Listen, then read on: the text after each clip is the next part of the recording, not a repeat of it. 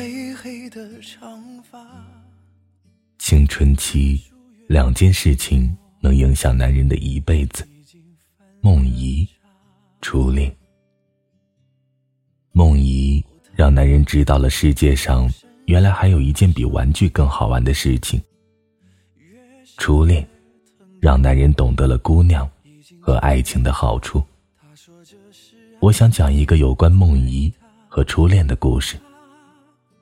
在故事里，回到青春期，看看那时候每周梦遗三次的自己，还有穿裙子、露大腿、迎风发育的姑娘。这里是荔枝 FM 七八九五幺七，失眠的爱情，每一个失眠的夜晚都有我陪着你。我是主播南商一。今天的文章来自宋小军。初恋教会我们爱。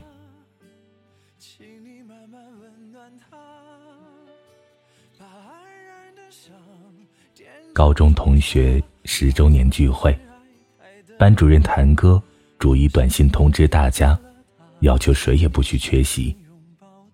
我因为堵车迟到了一个小时，等我到了的时候。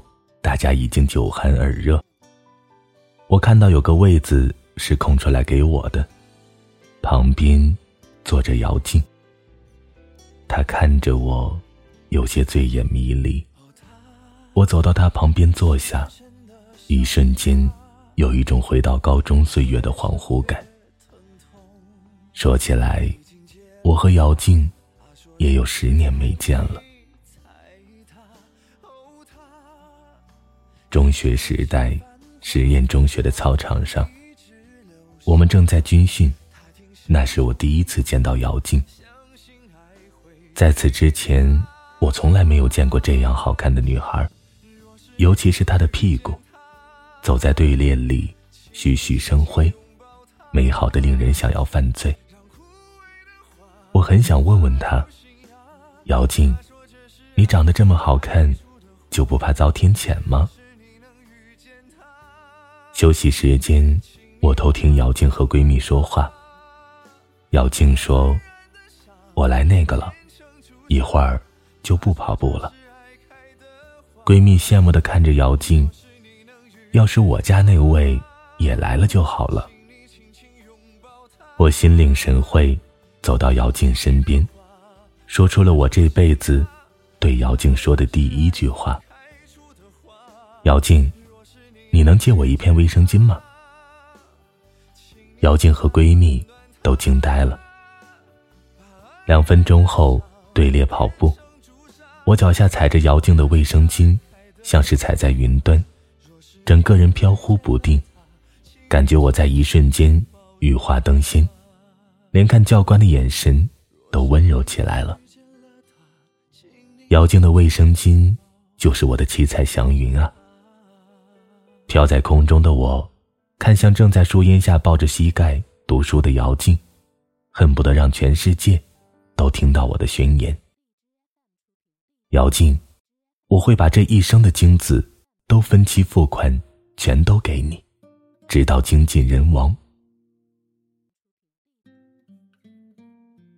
高一十八班，我和姚静正式成为同班同学，而且坐邻桌。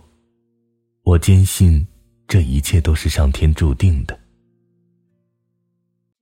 我每天都会用温柔的眼神浇灌姚静。姚静在我的眼里变换着各种形象。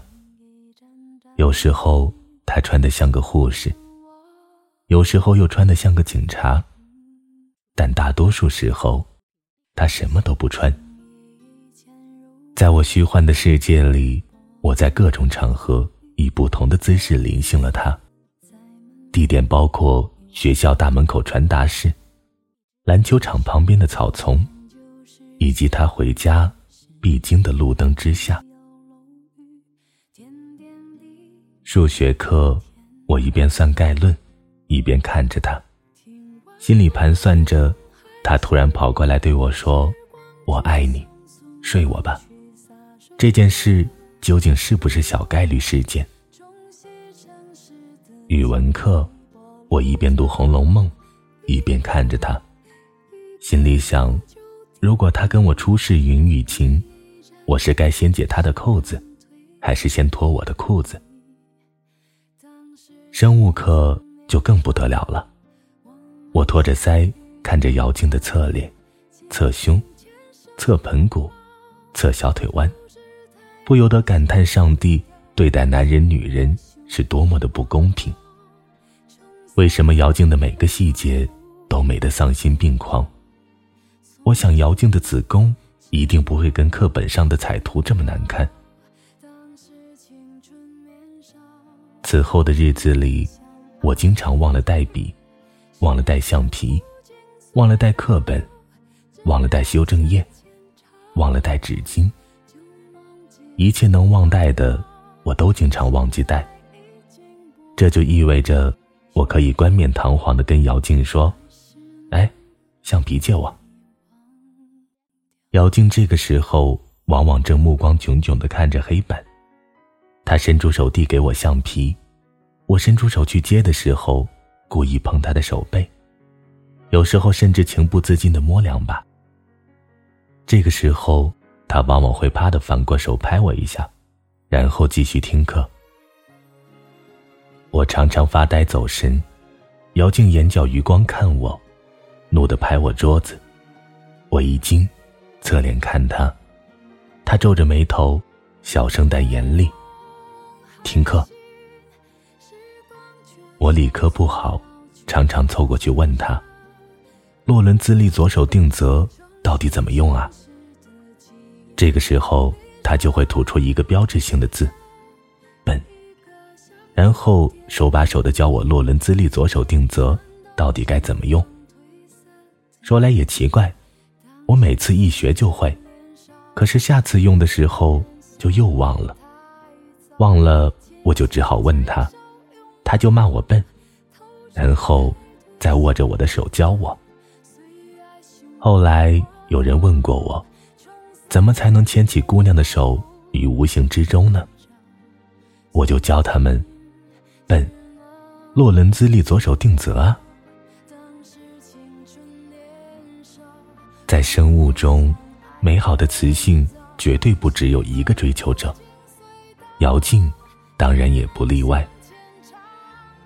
那天我打完篮球，满头大汗的回到教室，一进门我就看到肖轩琪坐在姚静旁边，两个人脑袋凑在一起，头发都碰到了，低着头小声的说着什么。我气得头发发直，猛地冲过去，站在两个人面前，大声的质问：“你们在干什么？”小贤琪。和姚静同时抬起头，姚静莫名其妙的看着我，有些不高兴。你喊什么？肖玄奇在给我讲三角函数。三角函数，我他妈最讨厌三角函数了。大好的青春，我们干嘛要学这些这一辈子都用不上的三角函数呢？肖玄奇高傲的瞥了我一眼，继续给姚静讲题。这里解出来。之后是 sin 三。姚静看了我一眼，低下头认真的听着，不时的附和着。两个人完全把我当成了空气。我站在原地，尴尬的好像没穿衣服的雕像大卫。我气呼呼的抱着篮球走出门，故意把门摔得震天响。我走在操场上，觉得路过的所有人都在嘲笑我。所有人都面目可憎。回去上课，政治老师让政治课代表发下一本练习册，让我们把所有的答案都抄录一遍，所谓强化记忆。明天一早上交。我当时正在气头上，完全心不在焉，时不时偷瞄着正在奋笔疾书的姚静，希望他偶尔能抬头看我一眼。没想到。姚静压根就当我是空气，我难过极了，心里胡思乱想，他一定是跟肖玄奇好上了，他劈腿了，他不是人，他伤害了一个少年的感情。整整一下午，我一个字都没写。晚上回到宿舍，我累坏了。原来跟姚静冷战这么耗费元神。想到明天没有办法交政治作业，心里更加郁闷。真是倒霉的一天。算了，管他呢。我和姚静赌气，顺便和全世界都赌气。什么该死的政治作业，都去死吧！我蒙上被子，气呼呼的睡着了。小树林里，小玄奇拉着姚静的手，搂着姚静的腰，两个人在月光下说着情话，而我只能站在一旁，傻傻的看着。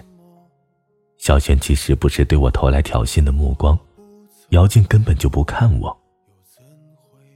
紧接着。小玄奇俯下身去亲吻姚静，我惨叫一声，从梦中惊醒，汗流浃背。我喘着粗气，惊魂未定。大志，大志，我做了一个噩梦，我梦见萧玄奇这小子要亲吻姚静的嘴。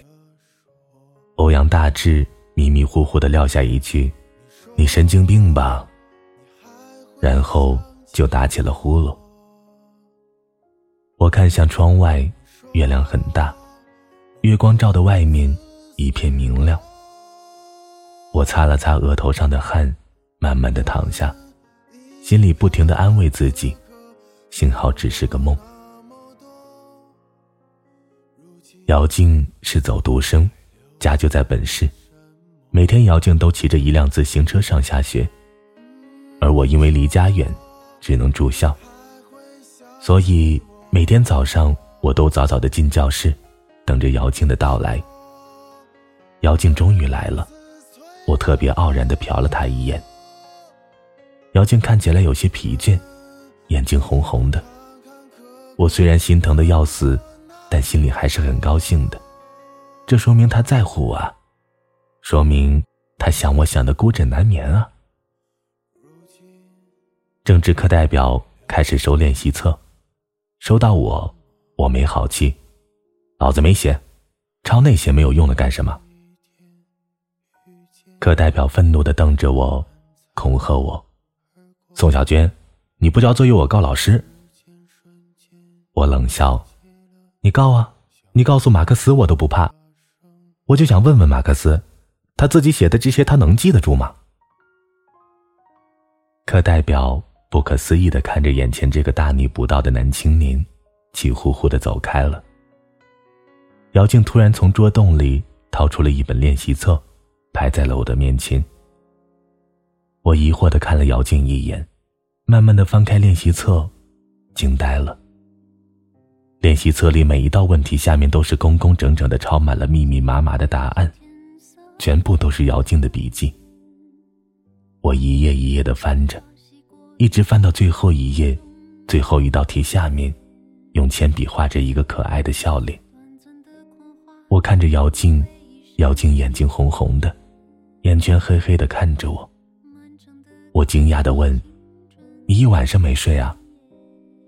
姚静冷笑：“你别做梦了，我睡不着，拿着你的练习册练字呢。”话还没说完，就掩着嘴打了个哈欠。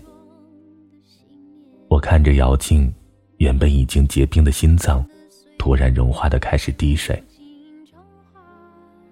都说，彻底爱上一个人需要一个决定性的瞬间。那一刻，我心里所有的鲜花怒放。操，我爱上他了。学校大门口，我屁颠屁颠的跟在姚静后面。我说。姚静，我错了，我以后一定好好学习，就算让我弄懂马克思和三角函数都不在话下。姚静推着自行车往外走，忍住笑。我一把握住车把，我送你吧。姚静有些犹豫，让我妈看见了不好。我坚持，没事儿，在你妈看到之前，我会消失的。晚上，我骑着自行车，载着我心爱的姑娘，飞驰在夜空中。我们有一搭没一搭的说了很多没意义的话，但我觉得如此幸福。从那个晚上开始，我和姚静的关系有了突破性的进展。我们一起上自习，一起做作业，晚上就偷偷的去操场上说悄悄话。有一天，姚静告诉我，有个胖子晚上尾随她。我气坏了，禽兽啊，竟敢跟贫道抢师太！第二天，我在姚静的教室门外蹲点，瞧见了那个胖子。胖子胖的跟熊一样，我目测良久，终于确认我一个人肯定是打不过他的。但是不怕，我有哥们儿，我有宿舍里的兄弟。欧阳大志一听，表示甘愿赴汤蹈火，万死莫辞。根据线报，那个胖子正在篮球场打篮球。于是我兴冲冲的领着人，起义军似的冲向篮球场，讨伐欺负姚静的死胖子。当时的气势特别震撼，连我们头顶的乌云都带着噼里啪啦的闪电。篮球场周围有一圈铁栏杆，上面是尖的。每一根都像是起义军使用的长矛。欧阳大志这次特别仗义，他指着操场里正在运球的胖子，转过头问我：“是不是那头猪？”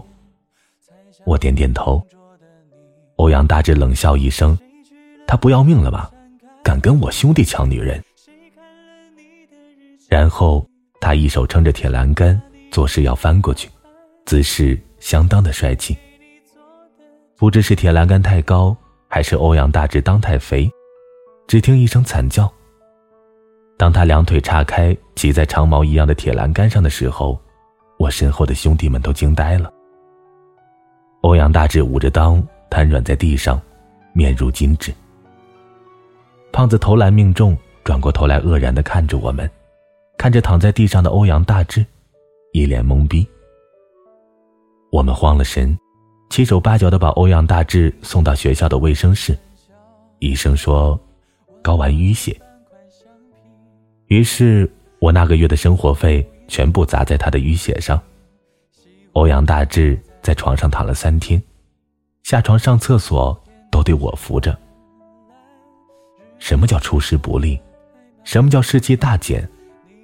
那一天，我学到了军事理论课的第一课：一鼓作气。再而衰，三而竭。可是我们第一股就结了。后来虽然没有欧阳大志，但架还是打了。我无法容忍一个胖子晚上尾随我都不舍得碰的女孩。我们在操场上打成一团，几乎分不出敌友。我到处去找那个该死的胖子，直到教导主任领着一众老师冲过来，我也没找到他。级部主任绝望的看着我：“你挺能耐啊，你。”我低头不语。我是主犯，学校说我教唆打群架，记大过处分。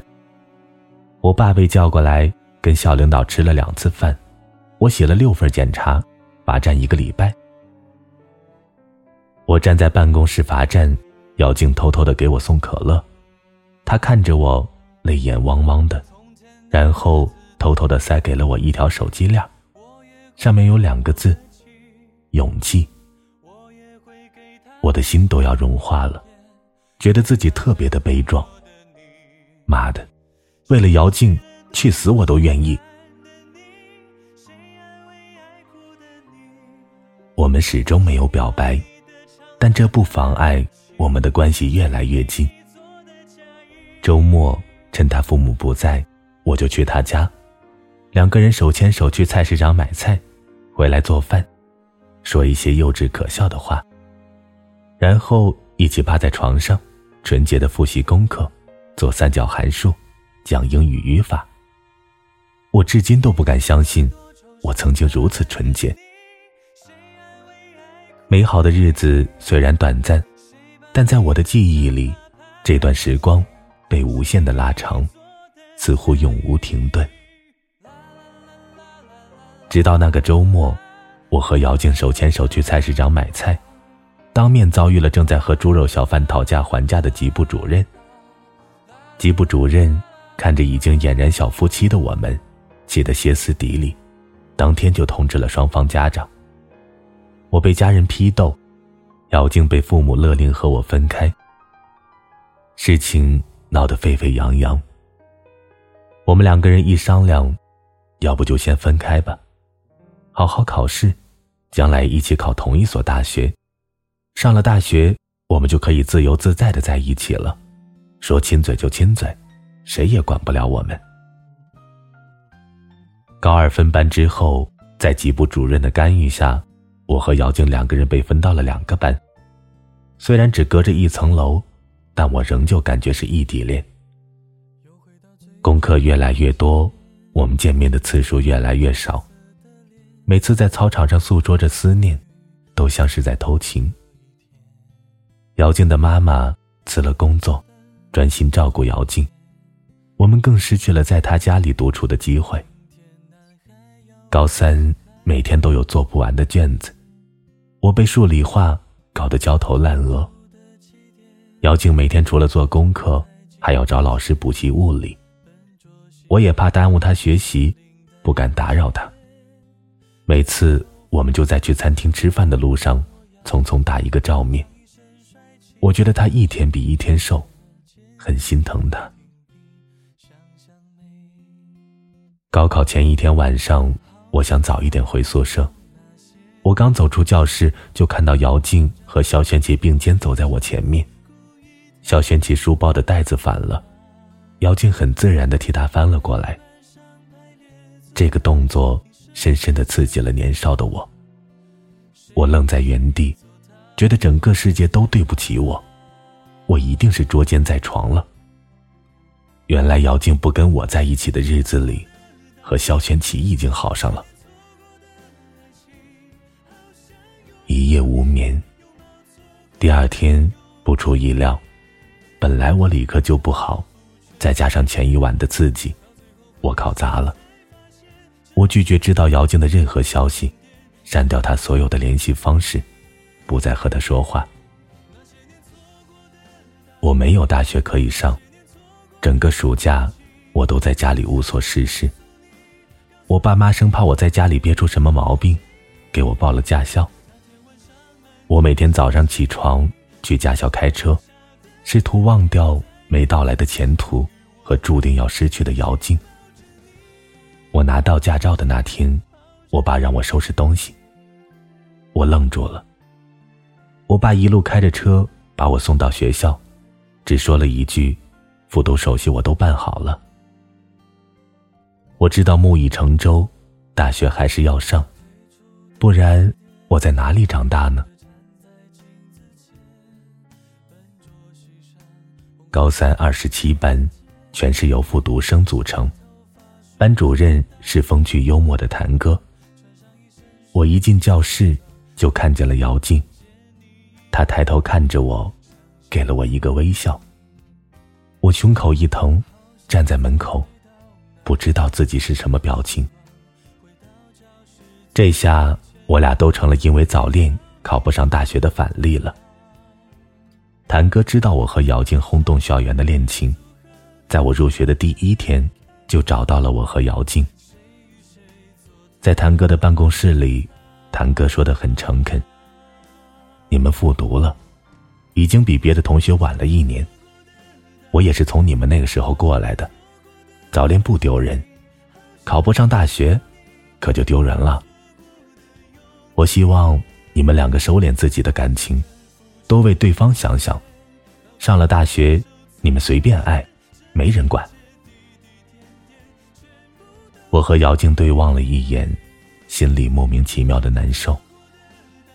谭哥说完，站起来，给你们一个小时，说说话吧。我和姚静对望，谁都不知道说什么。我耿耿于怀，肖轩琪考得好吗？姚静回答我：“他去了北京师范。”我一方面为他们没有考到同一所大学而暗爽，另一方面又心疼姚静也和我一样，要被耽误一年。我试图故作轻松：“这一年我们都好好学习，就不要打扰对方了。姚静点点头。怎么样算不打扰？我说，我不知道，尽量少说话吧。姚静低下头，我装作没看到他眼里的眼泪滴下来。高四这一年，谭哥把我和姚静安排在相隔最远的两个座位，南极和北极。上课下课，我从来都是控制住自己。不要看姚静在干什么，不要听姚静在说什么，形同陌路。比高三那一年更夸张，甚至避免有眼神的接触，把所有的利比多和荷尔蒙都发泄在试卷里。晚上，我总是能梦见姚静，梦见姚静走在队列里，扭来扭去，屁股好看，对着我笑。我总是梦见我踩着姚静的卫生巾，像是踩在云端。醒来的时候却更加难受。语文课本上读到鲁迅的句子：“人生最痛苦的，是梦醒了无路可走。”我那时候觉得，人生最痛苦的事情，就是我明明喜欢死了姚静，却要装作对她视而不见。成长，一定要这么变态吗？年少的我努力压抑着自己的感情，学会了在爱的人面前表演怎么不爱，学会了跟别的女生嘻嘻哈哈，残忍的想象着姚静吃醋又没有办法的表情。黑板上距离高考的时间在倒计时，我们都知道。这已经是平白得来的机会，我们都不能再失败了。整整一年，我没有跟姚静说过一句话，所有的思念我都写进了日记里。不然，你们以为我今天怎么可能成为作家？在别人眼里，我和姚静就是陌生人。我为自己的演技感到残忍而骄傲。高考那一天，我和姚静坐大巴去考场。进去之前，我不知道哪儿来的勇气，冲过去，狠狠的抱着他，在他耳边说：“好好考。”姚静回答：“你也是。”高考最后一天，最后一门考完，回去的大巴车上，谭哥让我给大家唱一首歌。同学们起哄。我看了一眼姚静，唱了一首刚学会的新歌。时至今日，我仍旧记得那首歌里的歌词，其中有两句，就是我特别想说给姚静听的：“要你记得，又怕你记得，相爱会不会让你因此快乐？”我唱的很难听，同学们都听不下去。只有姚静哭了。高考成绩下来，我们回去填志愿。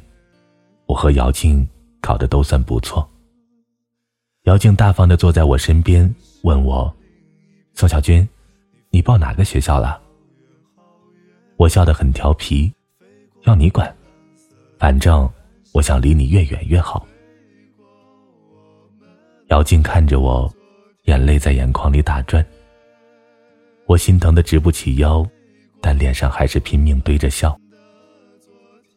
离开学校时下着雨，姚静推着自行车走在我前面，我突然对着姚静的背影大叫：“姚静！”姚静回过头看我，在阳光里看着我。我喊道：“姚静，高中四年，我只喜欢过你一个人。”我不后悔。说完，我大步跑向了相反的方向，不敢回头看姚静的反应。我从来没有那么怂过。我和姚静去了不同的大学，相隔很远，偶尔发短信说说近况，彼此都很收敛。那时候，校内网已经更名为人人网。我把姚静从特别好友的位置取下来，准备开始新的生活。毕业之后，我们联系更少，期间只是偶尔听到他的消息。他考了公务员，就在我们上高中的城市工作，生活平和安静。再见到姚静，已经是十年之后，谭哥召集的同学聚会了。谭哥特意给我留了姚静身边的座位。我和姚静喝酒，都喝多了。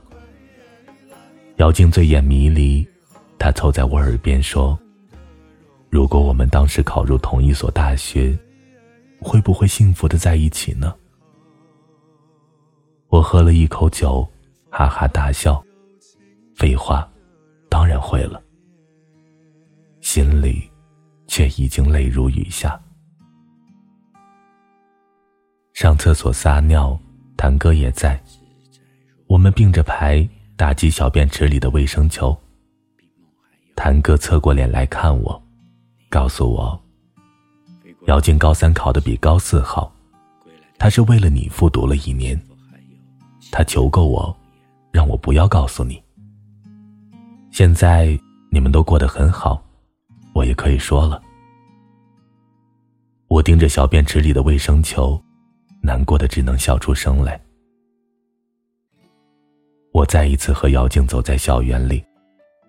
姚静跟我说：“你成了作家，看来以前说的话不是在吹牛。”我笑了。有一天，我会把我们的故事写出来编诗的。姚静微笑，写出来一定要发给我看。我说，一定。操场还是原来的样子。如果我闭上眼睛，好像就能回到中学时代。我和姚静走在夜色里，我故意碰她肩膀的少年时光。临别之际，姚静跟我说。我一直都不敢在人人网上放我的婚纱照，就是怕你看见。我笑着对她说：“我其实比谁都想看到你穿婚纱的样子。”新婚快乐。姚静笑着看我，一如十八岁那年，我第一次见到他。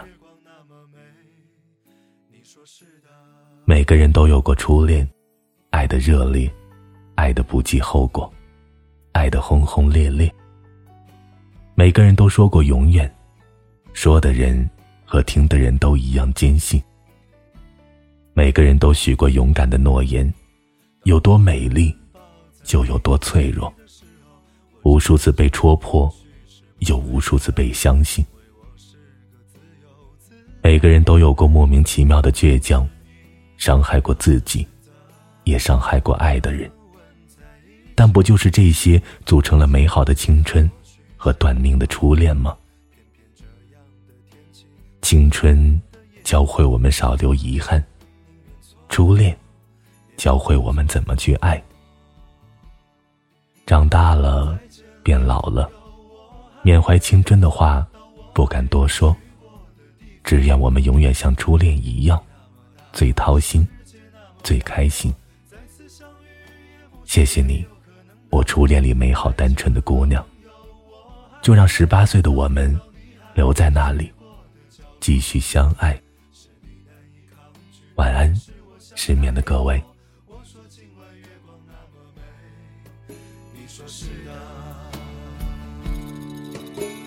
再见了，朋友，我还要远走到我还没去过的地方。天地那么大。世界那么辽阔，再次相遇也不是没有可能的。再见了，朋友，我还要远走到你还没去过的角落。是你难以抗拒，还是我想太多？我说今晚月光那么美，你说是的。我说今晚月光那么美。